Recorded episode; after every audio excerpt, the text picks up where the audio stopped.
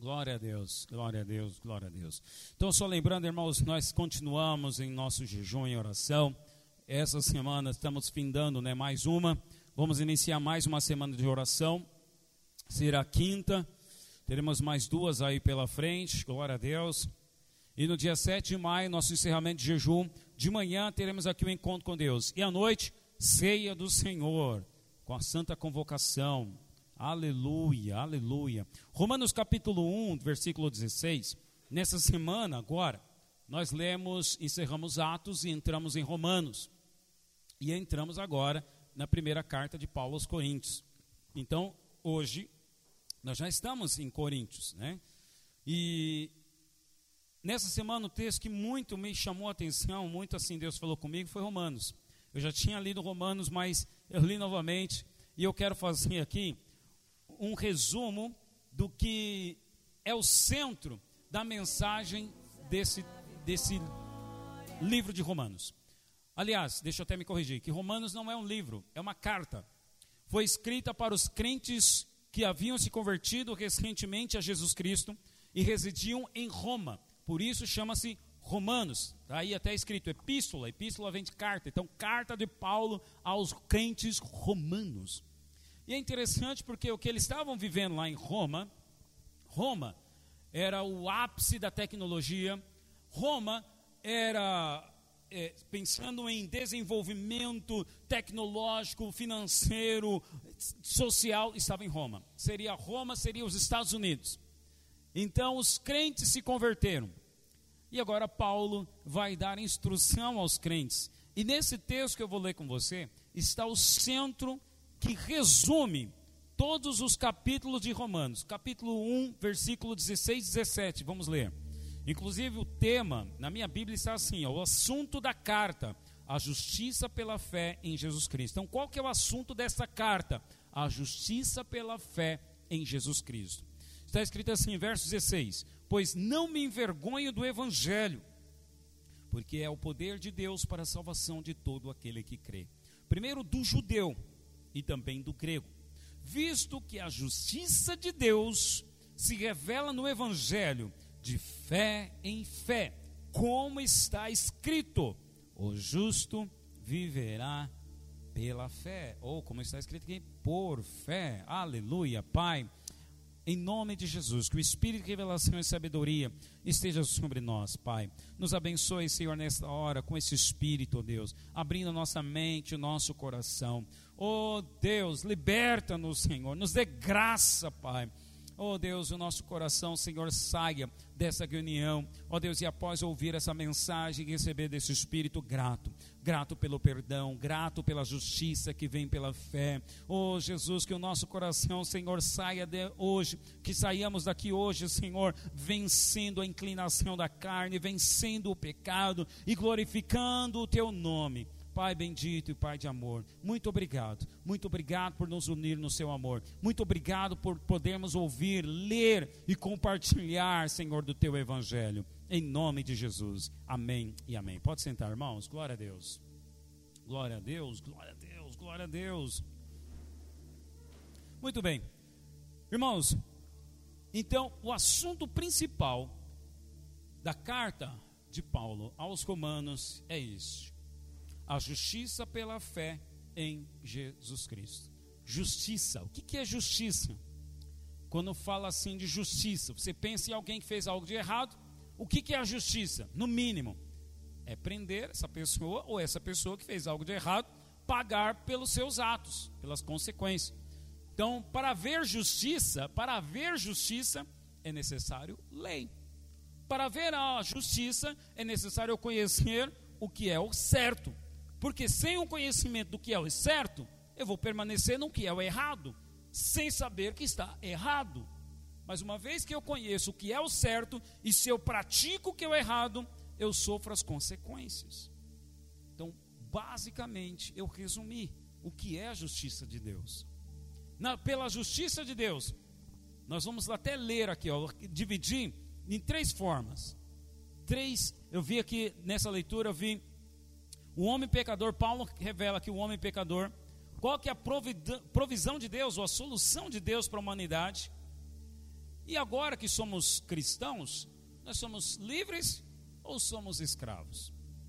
Então, nesse texto que nós acabamos de ler, Paulo falou: a justiça vem de Deus. Ou seja, qual que era de fato a justiça para nós? O que, que Deus deveria fazer mesmo conosco? Deveria nos punir. Outro texto, Paulo escreve: o salário do pecado é a morte. Então, aquele que infringe a lei, ele tem as suas consequências. Mas Deus, ele cumpre a sua justiça, não matando você. E aí, Paulo diz: como Deus não vai me matar? Se eu tiver a fé em Jesus, a justiça de Deus se cumpriu em Jesus, porque Deus já matou Jesus.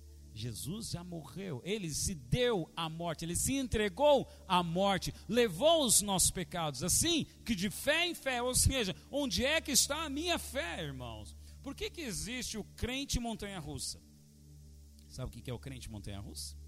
Ora ele está lá em cima, ora ele está lá embaixo. Ora ele está lá em cima, aí daqui a pouco está numa curva de aventura. Ele está vivendo uma vida de aventura por causa do pecado, por causa das consequências do pecado. Por que, que existe assim?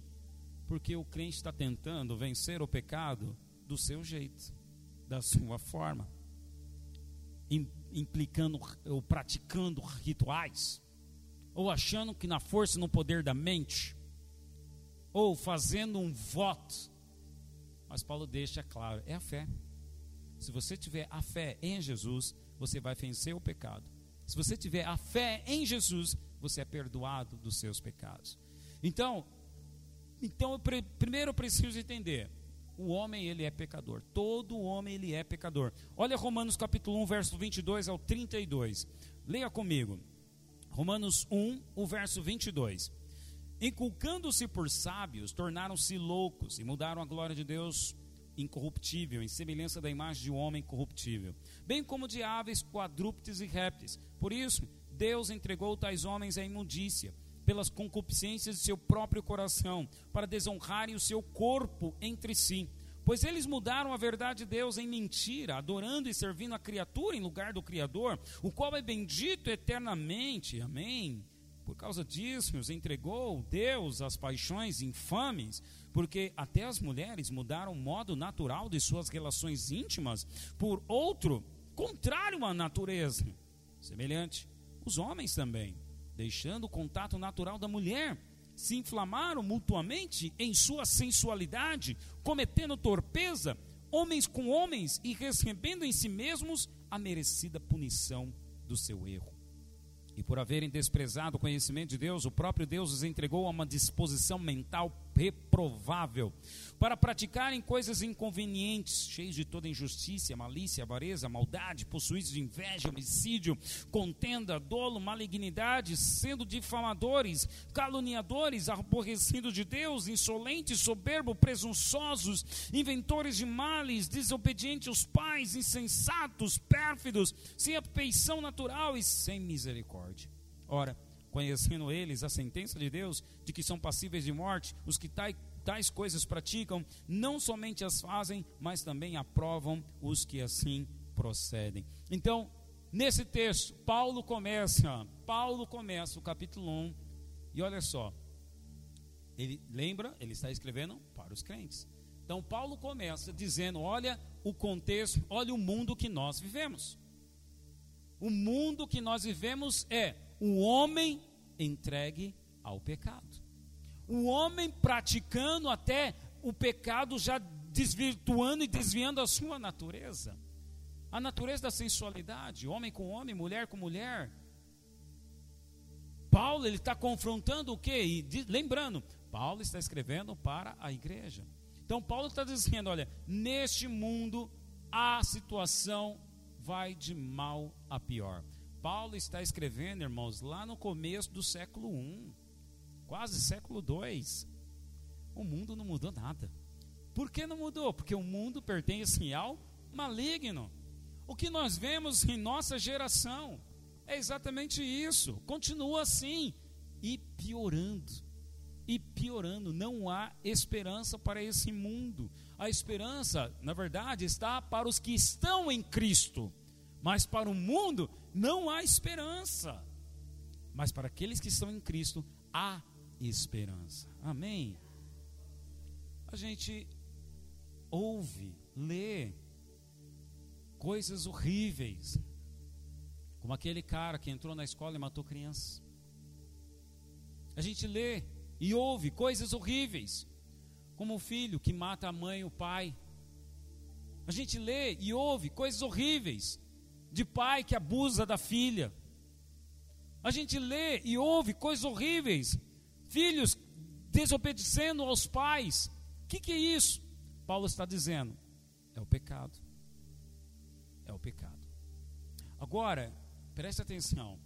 Olhamos então para o pecado, mas não olhamos para eles. Paulo vai aqui confrontar nós agora, porque primeiro Paulo apresenta o mundo. E a idolatria pelo prazer ao pecado. Presta atenção, que Paulo apresenta a idolatria ao pecado. E ele diz: Olha, a esse aí, Deus já entregou a sua mente reprovável que significa isso? Não significa que Deus desistiu deles. Deus não desiste de ninguém. Por isso nós estamos orando e vamos realizar esse encontro com Deus. Para convidar pessoas que ainda estão vivendo e são na prática do pecado. Mas quando o texto diz que Deus os entregou a uma disposição mental reprovável, preste atenção, Deus não desistiu dessas pessoas. O que Deus está fazendo? Deus os entregou. Você quer viver assim? Então você vai viver assim. Só que você também vai colher as consequências dos seus erros. Para todo pecado há uma consequência. E aqui mesmo Paulo escreveu: Olha, recebendo em si mesmo a merecida punição do seu erro. Então, onde eles recebem a punição? É aqui. É aqui mesmo e como desviam, né, o senso de justiça. Porque Paulo fala, olha, essas pessoas são insensatas, pérfidas, sem afeição natural. Esse camarada que entrou na escolinha infantil e matou lá as crianças, que afeição natural ele tem? Nenhuma. Eu li uma reportagem que os policiais prenderam ele, né? Os policiais levaram ele para penitenciário, colocaram ele lá numa cela e ao colocar numa célula, falaram: Ó, oh, esse aqui ó, é o valentão que matou as crianças. Diz lá na reportagem que esse camarada apanhou, apanhou tanto, apanhou tanto, que tiraram, tiveram que levar ele de lá e internaram na UTI. Não sei como está o estado dele agora. Eu li a matéria somente dizendo assim. E aí, essa foi a justiça dos homens. Que, que justiça é essa? Justiça dos homens. Imagina, os bandidos lá, ah é, camarada, você matou as criancinhas, poderia ser meu filho, então você é o valentão, então enfrenta eu aqui também. Mais ou menos isso. O que, que é isso? Justiça dos homens. Agora, a Procuradoria Geral lá do Estado de Santa Catarina está processando os policiais que fizeram isso, que entregaram esse bandido e colocaram ele na cela com outros bandidos. Por que, que fizeram isso? Que desumano. Aí eu ouvi crente dizendo assim: Peraí, mas agora está defendendo um bandido? Não pode. Não, ele tinha que apanhar mesmo. Não é um valentão? E pensa aí comigo. No fundo, no fundo, você não queria mesmo que ele apanhasse? Pensa aí. Sim ou não, irmãos? Sim ou não? Eu levanto a minha mão aqui, ó. Sim. Então isso mostra aqui e eu vou mostrar o próximo passo. O pecado ainda está em nós nós ainda desejamos o mal para o próximo. Olhamos para essa notícia dizendo: peraí, a procuradoria está querendo defender agora o bandido, porque ele apanhou, agora vai processar os policiais. Olhamos com um olhar assim: poxa, mas peraí, ele fez errado. Mas nós olhamos com o olhar da nossa justiça. Como cristãos, nós devemos olhar com a justiça de Deus. É difícil falar assim, poxa, esse homem ele precisa de salvação.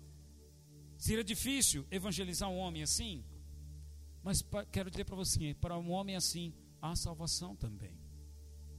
Essa é a loucura que muitos não entendem e não concordam. Porque Paulo diz: não, não me envergonho do evangelho de Deus, porque é o poder, o poder para todo aquele que crê. Ou seja, não tem a ver com o que eu faço. Muitas vezes você, com roupante de crente, ou porque você frequenta a igreja, você se coloca numa posição mais justa do que esse camarada que praticou essa maldade sem afeição natural às criancinhas. Mas Paulo, mais à frente, vai nos confrontar. Primeiro, Paulo está mostrando. E olha assim, ó, nós olhamos às vezes para pessoas assim e já julgamos. Agora, qual que é a solução? Se o homem está assim, então virá o juiz de Deus. Mas tem uma solução? Sim, tem uma solução. Vamos lá, Romanos capítulo 3, verso 21. Então, no capítulo 2, ele mostra como o homem está vivendo no pecado, está na lama do pecado, desvia até a forma como se relaciona. Romanos capítulo 3, verso 21, e vamos ler do verso 21 até o 31. Paulo diz: Mas agora, sem lei, se manifestou a justiça de Deus testemunhada pela lei e pelos profetas. Justiça de Deus mediante a fé em Jesus Cristo, para todos e sobre todos os que creem, porque não há distinção. Guarda isso. Pois todos pecaram e carecem da glória de Deus, sendo justificados gratuitamente por sua graça, mediante a redenção que há em Cristo Jesus, a quem Deus propôs o seu sangue como propiciação mediante a fé, para manifestar a sua justiça, por ter Deus na sua tolerância, deixado impunes os pecados anteriormente cometidos, tendo em vista a manifestação da sua justiça no tempo presente, para ele mesmo ser justo e o justificador daquele que tem fé em Jesus. Onde, pois, a jactância? E aqui é orgulho. Onde, pois, está o orgulho? Foi de todo excluído? Porque lei? Das obras? Não, pelo contrário, pela lei da fé. Concluímos, pois, que o homem então é justificado pela fé, independente das obras da lei, independente das obras que ele faz. É porventura Deus somente dos judeus? Poderíamos trazer que é Deus então somente dos crentes? Não é também Deus dos gentios, ou seja, Deus dos bandidos, dos assassinos, dos estupradores, das prostitutas? Também é, visto que Deus é um só, o qual justificará por fé o circunciso e, mediante a fé, o incircunciso. Anulamos, pois, a lei, então, por causa da fé? Não, de maneira nenhuma. Antes confirmamos a lei. Você pode estar me ouvindo achando assim, loucura, mas este é o Evangelho. O Evangelho é loucura. Diante de Deus, preste atenção, diante da sociedade, o pecado que esse homem cometeu é imoral, é inaceitável, é terrível merece punição, mediante a nossa justiça e o nosso olhar moral. Mas diante dos olhos de Deus, não há distinção, pois todos pecaram, todos. Esse que matou essas crianças, o estuprador, a prostituta, o que rouba, o que mata, e você, que nunca matou, nunca roubou, você também é pecador. Por que então somos cristãos? Paulo começa dizendo: peraí, mas eu sou crente por causa das obras que eu faço? Ou eu sou crente por causa da lei, e lei aqui traduza, por causa dos rituais que eu pratico. Então, por causa dos rituais que eu pratico, eu mereço uma recompensa. Porque quem pratica a lei, quem fica nessa questão de eu faço algo, espera receber algo em troca. E Paulo está dizendo: não, não é nem pelo que você faz e nem pelos rituais que você pratica. A sua salvação e perdão está mediante a fé naquele que pagou os preços, o preço, né, pelo pecado, que é Jesus Cristo. Isso é loucura. E esse é o evangelho. O evangelho para quem pratica? O evangelho da salvação para quem pratica? Para quem vai na igreja? Não, para aquele que crê. Irmãos, Paulo ele confronta onde está o orgulho. Onde está o orgulho? Não, eu sou crente, eu sou melhor, nunca fez o um mal para ninguém. Pois é, você está olhando para as suas obras, você está olhando para você. E aí entra o orgulho e o pecado. Olha só, o diabo ele fica à espreita ao nosso derredor, procurando uma brecha. E quando ele vê esse orgulho, pronto, é a brecha que ele precisa para influenciar mentes e corações. Então, Paulo está dizendo, e você precisa reconhecer: nós ainda somos pecadores. E qual é a solução, então? O ponto é a solução é a fé em Jesus. Paulo vai aqui entrar no capítulo 5, falando de Abraão. Quem era Abraão? O pai da fé. E Abraão recebeu a recompensa e a salvação pelo que ele fez? Não. Abraão recebeu a salvação pelo que ele creu. Ele creu num Salvador. Ele creu que Deus iria prover o cordeiro quando ele levou o filho dele em sacrifício e obediência. Olha só, preste atenção. A ordem que Deus deu, Paulo usa isso lá em capítulo 5. Por que, que Paulo traz Abraão? Porque Abraão era praticante e obediente à religião judaica. E ele então recebe uma direção que era o seguinte: levar o único filho, o único filho lá no morro e chegando lá, teria que matar o seu filho em sacrifício a Deus. Essa era a direção que ele tinha. Mas ele, ao se despedir dos seus eh, trabalhadores, dos seus empregados, ele disse assim, lá em Gênesis: Fiquem aqui, porque nós, ele não disse eu, nós iremos voltar depois de ter adorado. Uau! Então Abraão, em todo momento, ele tinha a fé de que Deus iria prover para si mesmo o cordeiro. Que não seria, Abraão em todo momento ele estava assim, não é o meu ato, o meu ritual que vai me abençoar, mas é o que eu creio. Abraão estava crendo em todo momento, mediante a fé em Deus, e por isso foi abençoado. Significa, Abraão praticou um ritual? Sim, mas ele foi motivado em fé. Nós estamos agora nesse momento num ritual de jejum, num ritual para fazer a leitura bíblica, num ritual de oração. Nós estamos aqui nesse momento, praticando um ritual, que é sentados, primeiro você cantou, agora você está sentado ouvindo, uma sequência litúrgica. O que, que é isso? É um ritual. Mas se não for mediante a fé, preste atenção, o contrário. O contrário seria não, eu já fiz a minha parte. Já fui à igreja, já dei meu dízimo, não faço mal para ninguém, sou abençoado. Ou mereço ser abençoado. Ou, pior ainda, por que não sou abençoado? Esse não está andando de fé em fé. Ele está andando ainda esperando a recompensa. Nosso relacionamento com Deus não é R de religião, mas é um R de relacionamento. Porque oramos em resposta para o que Deus já fez a nós, e essa agora é a terceira parte que Paulo entra, Romanos capítulo 6. Então, entendemos, espera aí, todos nós somos pecadores. Todos nós estamos carentes, todos nós, sem distinção.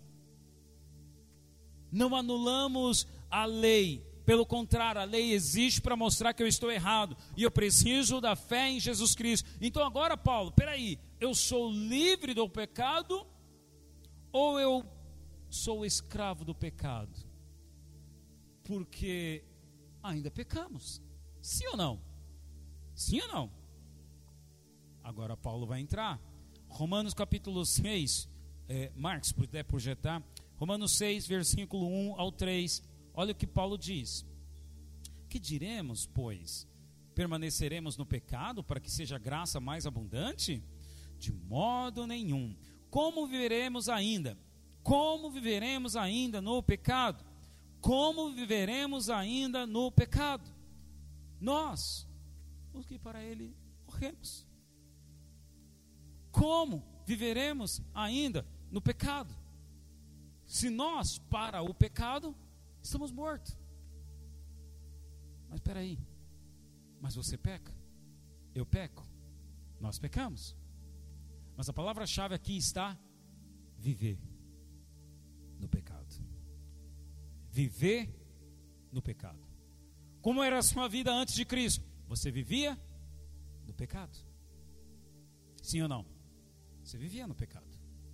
Você praticava, fazia tantas coisas erradas que você, sua consciência nem pesava. Às vezes pesava por um remorso. Ou você ia e fazia, sem consciência dos, das consequências, sem nenhum temor, apenas para satisfazer a sua carne. Paulo, então, no capítulo 7, ele usa a ilustração de que do casamento. Marx, Romanos 7, verso 25. Romanos 7, verso 25. Melhor, perdão, do verso 15. Do verso 15 até o 25. Olha o que Paulo vai dizer aqui agora. Se eu e você pecamos, Paulo também pecava. Olha o que ele diz: porque nem mesmo eu compreendo meu próprio modo de agir, pois não faço o que prefiro, sim o que detesto. Você é assim também? Você é assim também? Paulo agora vai dar um testemunho da sua vida pessoal. Verso 16: Ora, se faço o que não quero, consisto com a lei que é boa. Neste caso, quem faz isso já não sou eu, mas o pecado que habita em mim. Porque eu sei que em mim, isto é, na minha carne, não habita bem nenhum, pois o querer o bem está em mim, não, porém, o efetuá-lo. Porque não faço o bem que prefiro, mas o mal que não quero, esse eu faço. Mas se eu faço o que não quero, já não sou eu quem o faz, sim o pecado que habita em mim. Então, ao querer fazer o bem, encontro a lei de que o mal reside em mim, porque no tocante ao homem interior tenho prazer na lei de Deus mas vejo nos meus membros outra lei que, guerreando contra a lei da minha mente, me faz prisioneiro da lei do pecado que está nos meus membros. Desventurado, infeliz homem que sou, quem me livrará do corpo dessa morte?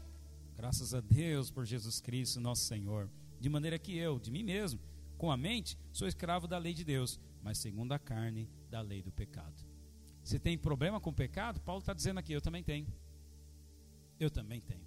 Mas lembra que a palavra-chave é: nós estamos mortos. Como viveremos ainda para o pecado, se estamos mortos? Então, pastor, mas como é esse negócio ainda vive pecando? Paulo também. Paulo também. Significa isso? Na prática, eu vou dizer para você: você não vive mais na prática do pecado. Mas ainda que você caia na tentação, e quando você cair na tentação e você for lá pecar, eu vou dizer para você uma expressão aqui, entenda muito bem o que eu vou dizer, por favor. Eu estou querendo ser didático, mas bem enfático para lidar com isso. Você não vai pecar gostoso. Você não vai pecar gostoso. Por que isso? Romanos 8, verso 9, Marx. Vós, porém, não estáis na carne, mas no espírito. Se de fato o espírito de Deus habita em vós, e se alguém não tem o espírito de Cristo, esse tal nem é dele. Então, por que, você não peca gostoso? Porque o espírito de Deus habita em você.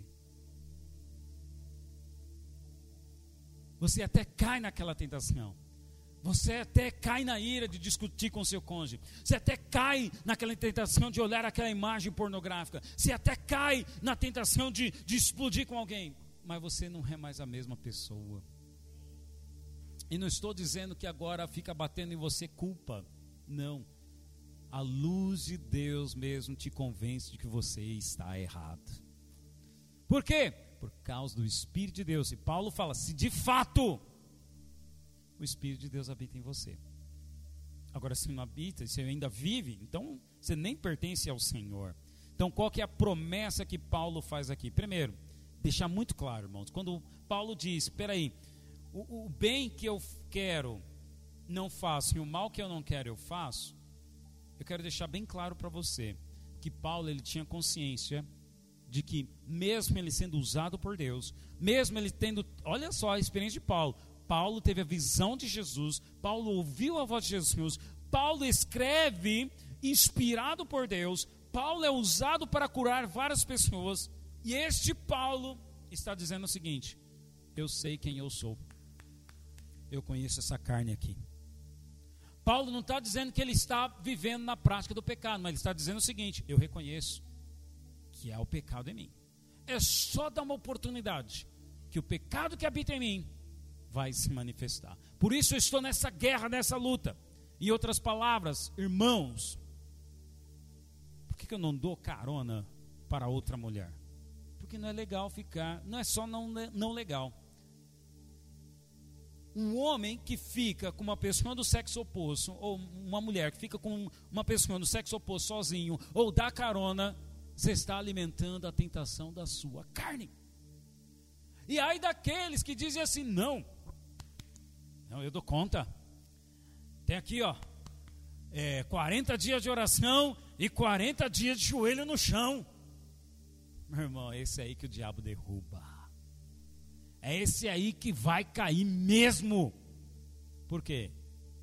Ele está colocando a confiança em si e não em Deus. Paulo é humilde para reconhecer: eu sou pecador, eu sei que eu sou falho. Você que é explosivo, reconheça: eu sou explosivo e estou em tratamento.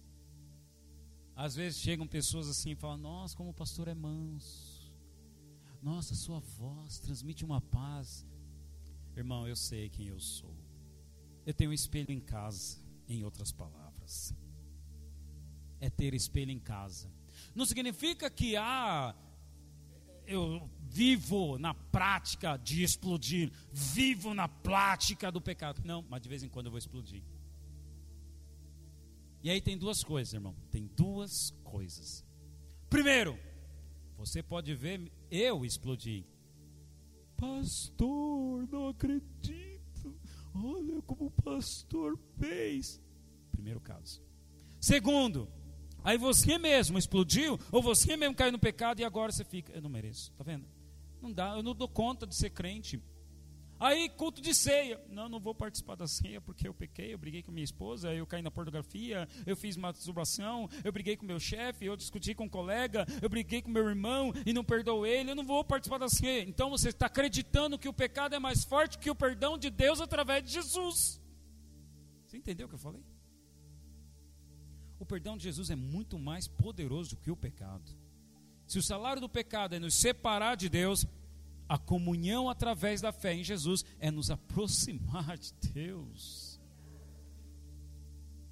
Mas não esqueça o primeiro caso. e aqui nós vamos entrar para a parte final. Então, primeiro, seja humilde, reconheça. Tem um pecado habitando em você. Seja humilde. Tenha espelho em casa. Agora, Paulo, ele vai ir para a parte final, lá de Romanos 12 para frente. Ele vai. Então, peraí. Como é que eu vou vencer o pecado? Mediante a fé em Jesus. Não, é, não sou eu na minha obediência, mas, mas à medida que eu pratico a minha fé em Jesus, eu consigo vencer o pecado. E em próprio Romanos 8, verso 1, por favor, Marx. Romanos 8, 1. Agora, pois, já nenhuma condenação há para os que estão em Cristo Jesus, porque a lei do pecado e perdão, porque a lei do espírito da vida em Cristo Jesus te livrou da lei do pecado, da morte. Aí no verso 6, ou oh, perdão, verso 5, Romanos 8, 5, porque os que se inclinam para a carne cogitam das coisas da carne, mas os que se inclinam para o espírito, das coisas do espírito. Porque o pendor, pendor aqui fala de balanço, da carne dá para a morte, mas o do espírito para a vida e paz. Então presta atenção, o Espírito de Deus habita em você. Você já entendeu? Você também é pecador. Você já entendeu? Você não peca gostoso. Quando você for pecar, seu coração vai, ser, vai bater acelerado, você vai sentir mal, você não vai pecar gostoso, porque o Espírito de Deus está em você. Mas presta atenção, como vencer? E agora? Paulo dá a resposta. Primeiro, nenhuma condenação há para aqueles que estão em Cristo Jesus. Toma posse disso. Não tem mais condenação sobre você. Ou seja, Deus para todos que lhe olhar e ver que você está em Cristo, você não vai ser mais destinado para o salário da morte do inferno, mas sim para a salvação com Deus. Segundo, se eu assim estou, e essa questão do pecado em mim? Paulo fala, é o pendor. Para onde você está balançando? Para onde você está inclinando? Eu pergunto aqui, para onde cai quando uma árvore está para cair? Para onde ela cai? Hum? Para baixo? Todos concordam? Para baixo? Não. A árvore cai para o lado que ela se inclina. Alô? Você vai cair para o lado que você está se inclinando. E Paulo está usando a ilustração, o pendor da carne. Paulo não está falando aqueles que se inclinam para o pecado. O que, é se inclinar para a carne, irmão? Paulo está falando da carne, são as coisas que agradam a si, a você, o seu ego. Então, à medida que você se inclina para agradar somente a si mesmo, o pendor então vai te levar a cair para esse lado aqui, ó, da carne.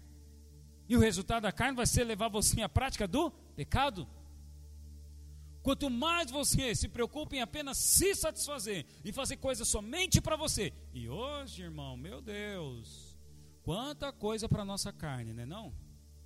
Quanta coisa para nossa carne. O cardápio é grande. Entenda que quando eu falo cardápio para carne, eu não estou falando de coisas imorais. Não estou falando de práticas imorais.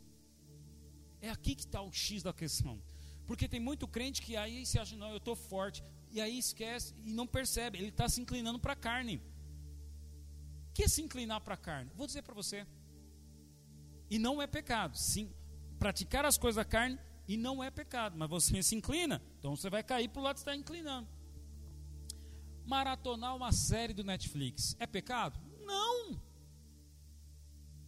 Virar a noite jogando videogame é pecado? Não.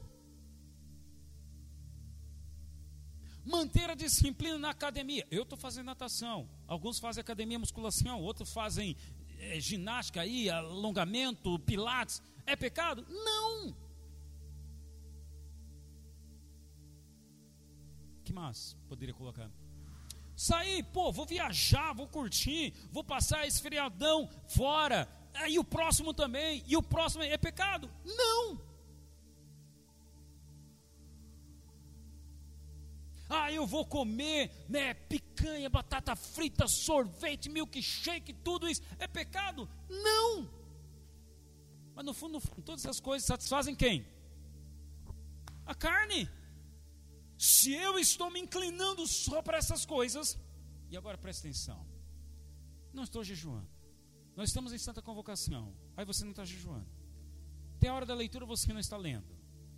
Um, você tem o seu período de oração aqui em congregação, mas tem um período de oração individual e você não está fazendo. Então, para onde? Responda para si mesmo. Para onde você está inclinando?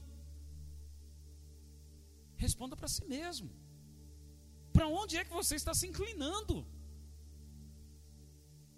A igreja, irmão, não te deixa mais santo. A igreja aqui, ó, nós vamos usar de ferramentas para te levar você a estar mais próximo de Deus. Ou seja, cada mensagem, cada canção, tudo que nós fazemos é para levar você a se inclinar pro Espírito.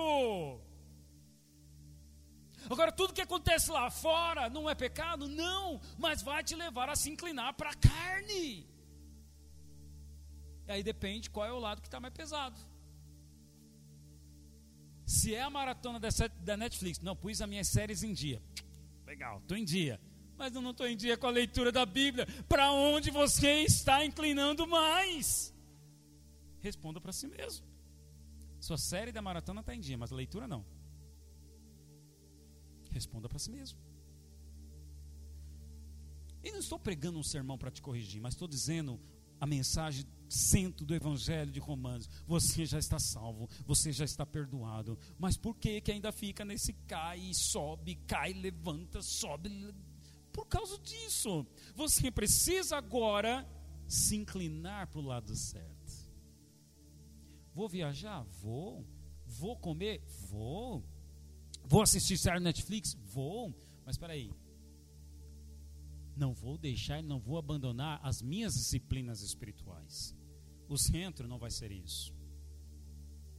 Olha só que interessante. Eu estou praticando natação. Não me encontrei fazendo musculação, na corridinha do eu todos os músicos. Estou velho, reconheço. Esses dias eu falei para o irmão, um irmão, um irmão aqui da igreja mesmo. É, falei, irmão, reconheça, a idade chegou. Você não é mais jovenzinho, não, para ficar virando a noite, e, um, e dois noites, e três noites, e quatro noites. Você, a idade chegou, irmão. Vai chegar uma hora. E aí, por que, que eu falei isso para esse irmão? Porque ele ficou doente. Eu falei, irmão, reconheça, a idade chegou. Você não é mais jovenzinho. Reconheça. Da mesma forma aqui do pecado, reconheça que você tem um pecado. Ponha um limite para você mesmo. Ponha um limite para você mesmo. Eu pus um limite para mim mesmo. Por que, que eu estou fazendo natação? Por duas coisas. E aí que tá. Você tem que fazer as coisas. Faça as coisas. Algumas coisas da carne, Paulo diz em outro texto, todas as coisas são lícitas, mas nem tudo me convém. Por que, que eu estou praticando natação? Você academia, você pilates, sei lá, o que você estiver fazendo, focado para o seu corpo. Sabe por quê? Porque o meu corpo é o templo do Espírito. Eu quero estar bem condicionalmente. Eu percebi de mim que eu estava muito sonolento, irmão. Muito sonolento. Preguiçoso. Por quê? Faltava condicionamento do corpo. Na medida que eu comecei a praticar, eu senti que movimentando o corpo, fazendo a alimentação certa, meu, eu estou bem, tenho energia, eu aguento agora, estou mais lúcido, consigo raciocinar melhor. Por quê? Por causa do condicionamento. Então, não é errado, mas faça com motivação certa, ponderada, com equilíbrio. Eu não gosto nem de usar essa palavra equilíbrio. Não gosto. Não é com equilíbrio. Mas faça como tem que ser. Em outro texto, lá em 1 Timóteo 4, Paulo ele fala para Timóteo, Paulo, ou, Timóteo, os exercícios físicos têm um fim proveitoso, mas os exercícios da piedade, olha, tem um fim eterno, é melhor os exercícios da piedade. Eu lendo a história de vários avivalistas do passado, muitos deles morreram com pouco tempo de vida, assim, muito jovem. Jovem que eu falo é 40, 50 anos. Falei, peraí, o homem de Deus foi usado né, tremendamente, mas morreu cedo. E aí, quando você vai ler a biografia desses homens, não cuidavam da saúde, comiam mal, dormiam pouco. Falei, epa, eu quero viver muito. Então, por isso eu faço os exercícios. Então, faça a coisa certa. Agora, irmão, a prática. Romanos capítulo 12. Vamos lá. Porque tudo isso, então, nos leva a uma prática. Ó, eu quero deixar aqui para vocês três aplicações. Você agora é nova criatura. Paulo está dizendo isso. Então, primeiro, reconheça: o mundo tá, é pecador, está indo de mal a pior. Você também é pecador. Você é salvo pela graça. Você se inclina para a carne ou para o espírito. E agora? O que, que eu faço? Agora tem a vida normal. E como viver essa vida normal? Paulo dá aqui também a nova vida. Romanos, a partir de Romanos capítulo 12, não vou ler os capítulos, mas vou separei aqui alguns trechos. Paulo agora vai dar a instrução de como você tem que viver. Romanos 12, na sua Bíblia está aí, o tema é nova vida? Está aí a nova vida? Na minha está assim, nova vida. E aí começa dizendo, como então é essa nova vida? Então a primeira, olha só, são três recomendações que eu quero que eu separei aqui. Baseado nesse texto que nós vamos ler agora, a renovação da mente e as qualidades recomendadas. Romanos 12, 2. E não vos conformeis com esse século, mas transformai-vos pela renovação da vossa mente, para que experimenteis qual seja boa, agradável e perfeita vontade de Deus. Então, qual é a primeira recomendação nessa nova vida? Renove a sua mente através da leitura. Renove sua mente. O que, que eu vou ler, pastor? A Bíblia, bons livros cristãos, mas leia. Leia. Leia. Leia. Ok? Segunda recomendação, aqui ele vai dar qualidades agora recomendadas. Versículo 9, do versículo 9 em, em diante. O amor seja sem hipocrisia. Detestai o mal, apegando-vos ao bem. Amai-vos cordialmente uns aos outros com amor fraternal, preferindo-vos em honra uns aos outros. No zelo, não sejais remisso, ou seja, não seja preguiçoso, mas seja fervoroso de espírito, apaixonado servindo ao Senhor Alegre-se, regozijai-vos na esperança, sede pacientes na tribulação. Na oração, não desista, persevere. Compartilhai as necessidades dos santos, pratique a hospitalidade. Abençoai os que vos perseguem e abençoai, a, abençoai e não amaldiçoeis. Alegrai-vos com os que se alegram e chorai com os que choram. Tende o mesmo sentimento uns com os outros. Em lugar de ser orgulhosos, condescendentes com que é condescendei com que é humilde. Não sejais sábios aos próprios olhos. Não torneis a ninguém mal por mal. Esforçai-vos por fazer o bem perante todos os homens. Se possível, quanto depender de você, tenha paz com todo mundo. Não vos vingueis a vós mesmos, amados, mas dei lugar à ira, porque está escrito: A mim me pertence a vingança, eu é que retribuirei, diz o Senhor. Pelo contrário, se o teu inimigo tiver fome, dá-lhe de comer, se tiver sede, dá-lhe de beber, porque, fazendo isso, amontoará a brasa viva sobre a sua cabeça. Não te deixe vencer do mal, mas vence o mal com o bem. Então, primeira recomendação prática. Vamos lá, você está agora na nova vida, renovamente. E segundo, agora pratique essas recomendações aqui. Para praticar essas recomendações não precisa de fé, não. É só praticar, porque crendo que agora eu sou nova criatura. Terceira recomendação: a submissão às autoridades, agora como uma nova vida, submissão às autoridades e o amor ao próximo. Romanos capítulo 13, verso 1. Todo homem seja sujeito às autoridades superiores, porque não há autoridade que não proceda de Deus, e as autoridades que existem foram por ele instituídas. Seja submisso, respeitoso, honre seu chefe, honre líder, honre pastor, honre pai e mãe, honre as autoridades. Nessa nova vida, você, ah, mas eu não me dou bem com meu chefe. Agora você vai ter que dar. Nessa nova vida que você tem agora em Cristo, ah, mas eu não me dou bem com meu pai. Agora você vai ter que dar. Procure se reconciliar, procure se consertar, porque todas as autoridades foram instituídas por Deus. Verso 13. Olha o amor ao próximo. Romanos 13, 13. É isso. Não, Romanos 13, 8.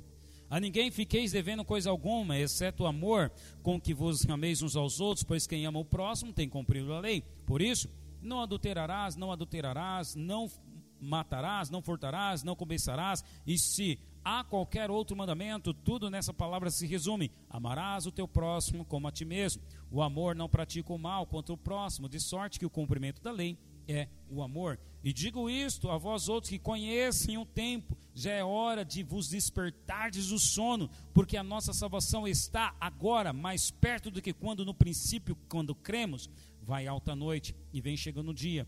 Deixemos, pois, as obras das trevas e revistamos-nos das armas da luz. Andemos dignamente, como em pleno dia, não em orgias e bebedices, não em pundicices e soluções, não em contendas e ciúmes, mas revestivo do Senhor Jesus Cristo e nada disponhais para a carne no tocante às suas concupiscências. Então, Paulo está recomendando a submissão e também o amor ao próximo. E por último, a recomendação está lá em Romanos 14 a tolerância e paciência ao fraco na fé. Romanos 14, verso 1: Acolhei ao que é débil na fé, não porém para discutir opiniões. Um crê que tudo pode comer, mas o débil come legumes. Quem come não despreze o que come, e o que não come não julgue o que come, porque Deus o acolheu. Romanos 15, verso 1 ao 5. Ora, nós que somos fortes devemos suportar as debilidades dos fracos e não agradar-nos a nós mesmos. Portanto, cada um de nós agrade ao próximo no que é bom para edificação, porque também Cristo não se agradou a si mesmo. Antes, como está escrito, as injúrias dos que ultrajaram caíram sobre mim. Pois tudo quanto em outro tempo foi escrito para o ensino foi escrito, a fim de que pela paciência e pela consolação das Escrituras tenhamos esperança. Ora, o Deus da paciência e da consolação vos conceda o mesmo sentir de uns para com os outros, segundo Jesus Cristo ou Cristo Jesus. Então, na prática, agora com essa nova vida, como que você deve viver? Renove a sua mente, siga as qualidades recomendadas, obedeça a todas as autoridades, pratique o amor ao próximo e a tolerância e paciência ao mais fraco na fé. Amém? Vamos colocar em pé. Banda, equipe de louvor, pode subir por gentileza. Aleluia.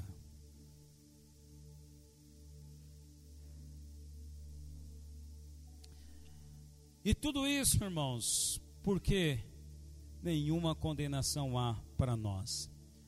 Isso, praticar essas coisas aqui, que estão escritas como práticas pelo apóstolo Paulo, eu não preciso de fé, não preciso sentir alguma coisa, agora é só praticar como imitador de Jesus Cristo, como aquele que quer glorificar o nome de Jesus.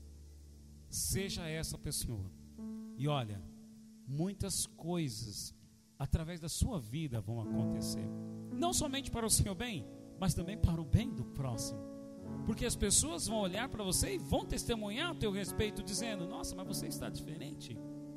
Nossa, mas você está. O seu chefe mesmo vai olhar para você, mas vai acreditar mais em você, vai dar honra a você. Por quê? Porque você é respeitoso com ele. Porque você não desrespeita mais. Aquela pessoa que você tinha mal com ela, você a procurou e se reconciliou agora. Aquela pessoa que, você, que fazia o mal para você, ao invés de você retribuir com o mal, você foi lá e praticou o bem. E como Paulo diz, quando fazemos isso, nós estamos juntando brasa viva. Quando devolvemos o mal que recebemos, devolvemos com o bem. O que é juntar brasa viva? Em um momento o fogo de Deus vai vir. Quando vir, a pessoa vai se arrepender. A pessoa vai reconhecer.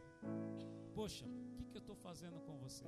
Portanto, isso é nova vida, dependência, submissão e novo estilo.